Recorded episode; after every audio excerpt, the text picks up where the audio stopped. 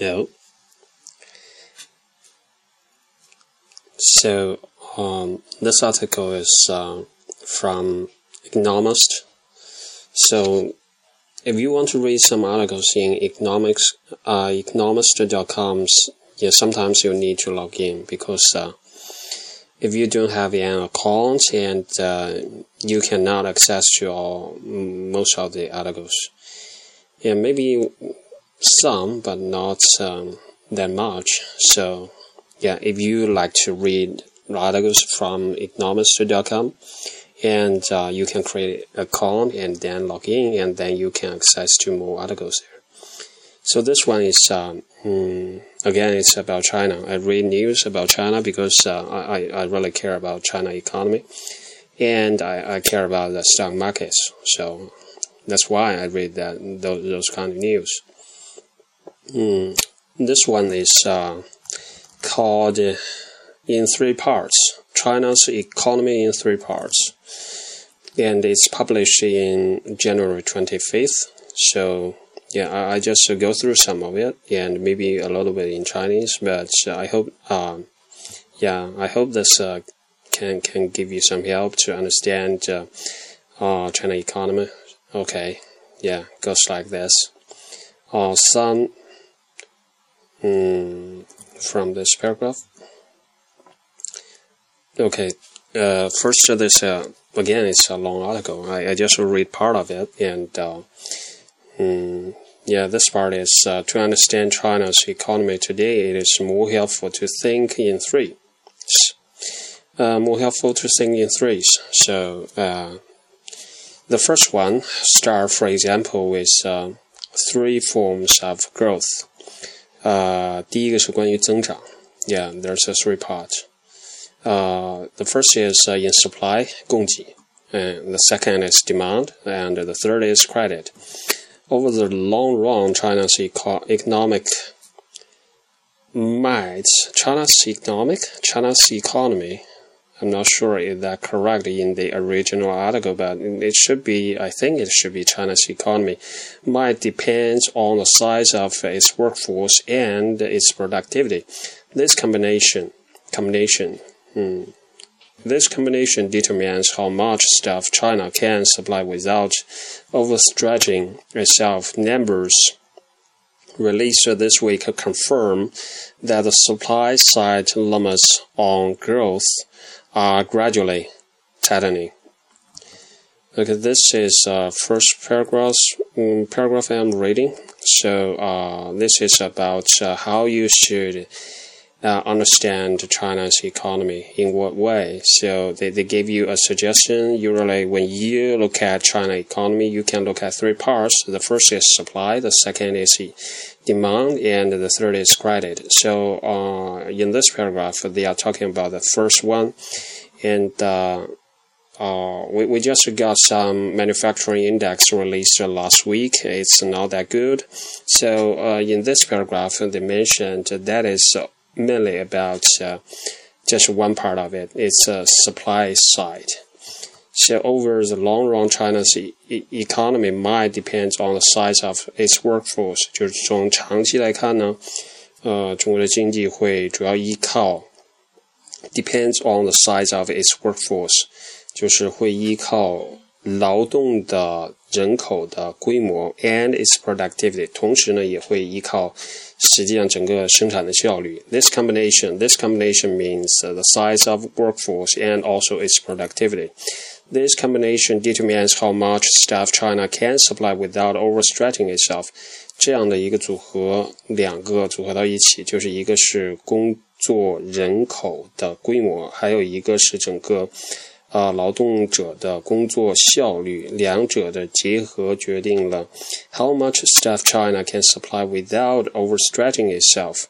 呃，就是决定了什么呢？决定了中国实际上能够 supply，就是供给多少东西给中国也好，给世界也好，通过贸易啊等等。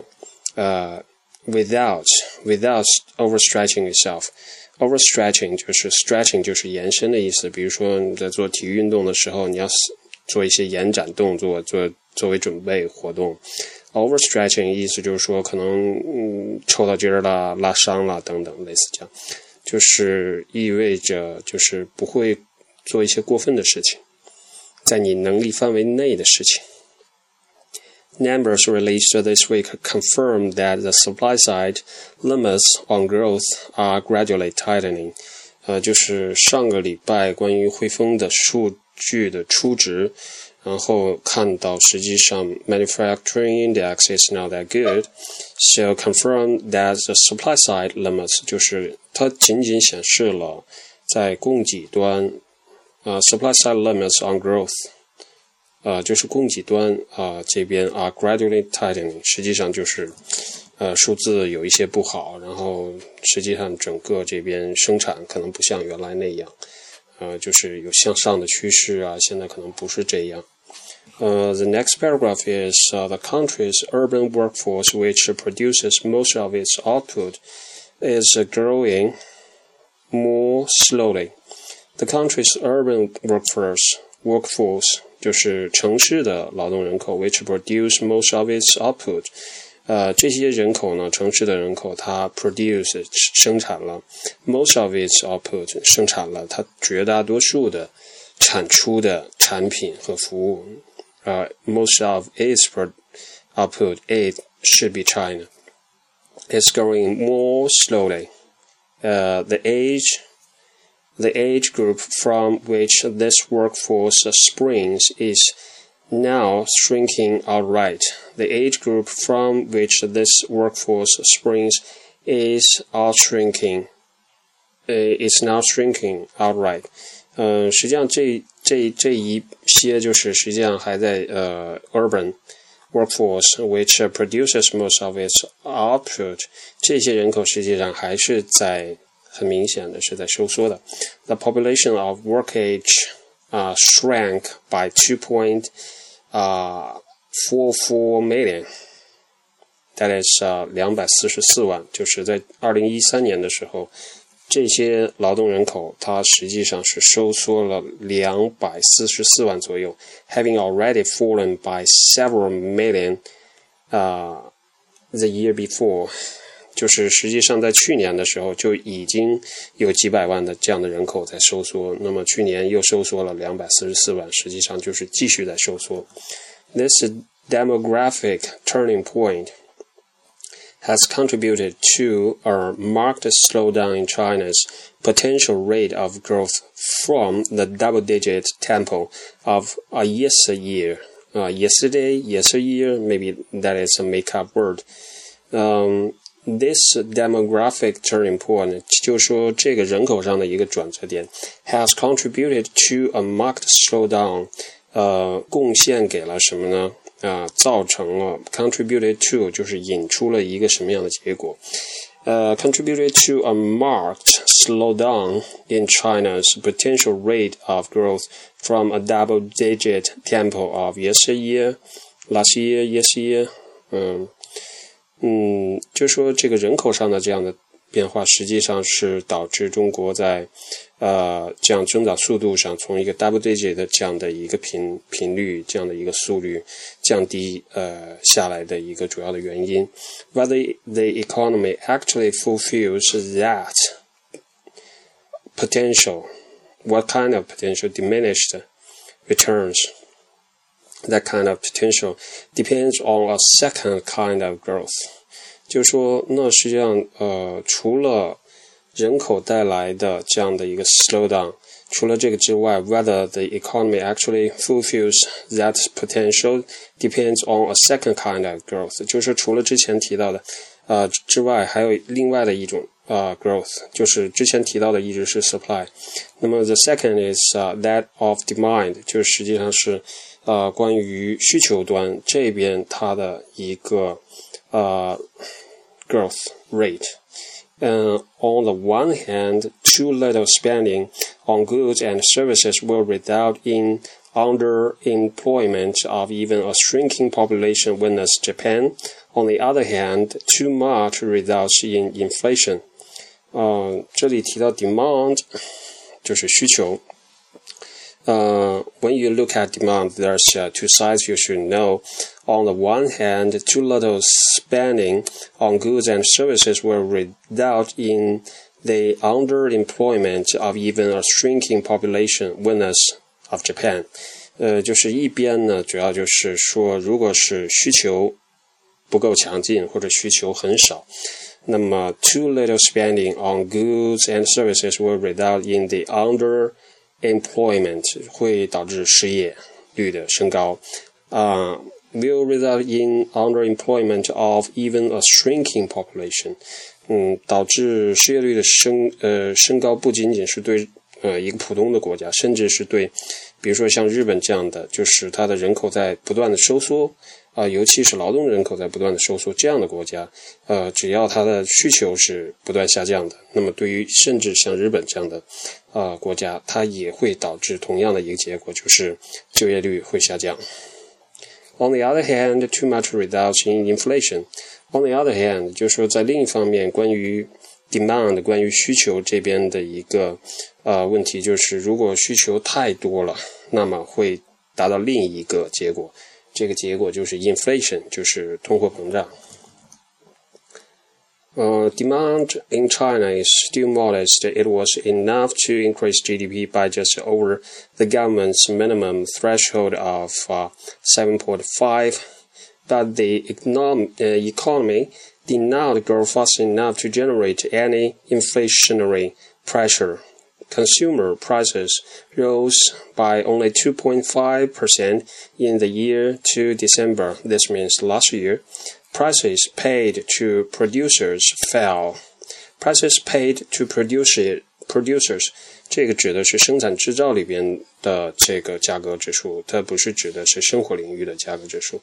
For the uh, 22nd month in a row，就是 price paid to producers fell for the 22nd month in a row，就是实际上生产方面的生产制造方面的价格指数是连续二十二个月是在下降的。The Chinese economy is not overheating in any conventional sense。啊，从上面得到的这些数据来说呢，就是 Chinese economy 中国的经济 is not overheating， 并没有过热。In any conventional sense，就是在任何传统的角度上来看，中国的经济在去年并没有过热，起码去年，比如说像啊 December、November 之类，October 这样的后半段，至少它现在看这些数据是没有的。Okay, this is a bit too long, I think. Anyway, China's excise excesses take a different form. 就是关于中国过剩的这边过剩产能也好，任何东西也好，excesses take a different form，啊，就是过剩的这一端呢会有不同。It is not the growth in demand that worries pessimist，就是并不是呃增长这边，并不是啊 the growth in demand 啊这边，它并不是增长在呃让悲观者。失望，but the growth in credit 让大家失望的或者担心的主要是 credit。The stock of outstanding finance for the private sector grew by about 20% last year, according to the central bank's broad measure, which includes corporate bonds, equity insurance, and a variety of loans by banks and other lenders, even as uh, nominal GDP grew by only 5, uh, 9.5 some of those loans are now turning ugly. On the credit product, on the credit product sold exclusively through ICBC. Okay, that part I will skip. The next, uh, China's credit is not all this bad. Okay, still mention talking about the credit and whatever ICBC and another chunk of credit is plenty. And uh, surprisingly like our inflation because it's third kind of credit. Okay there's uh, i'm trying to find the key part. There's a three part of lending. Another chunk yeah credits. And even bad lending in fact uh-huh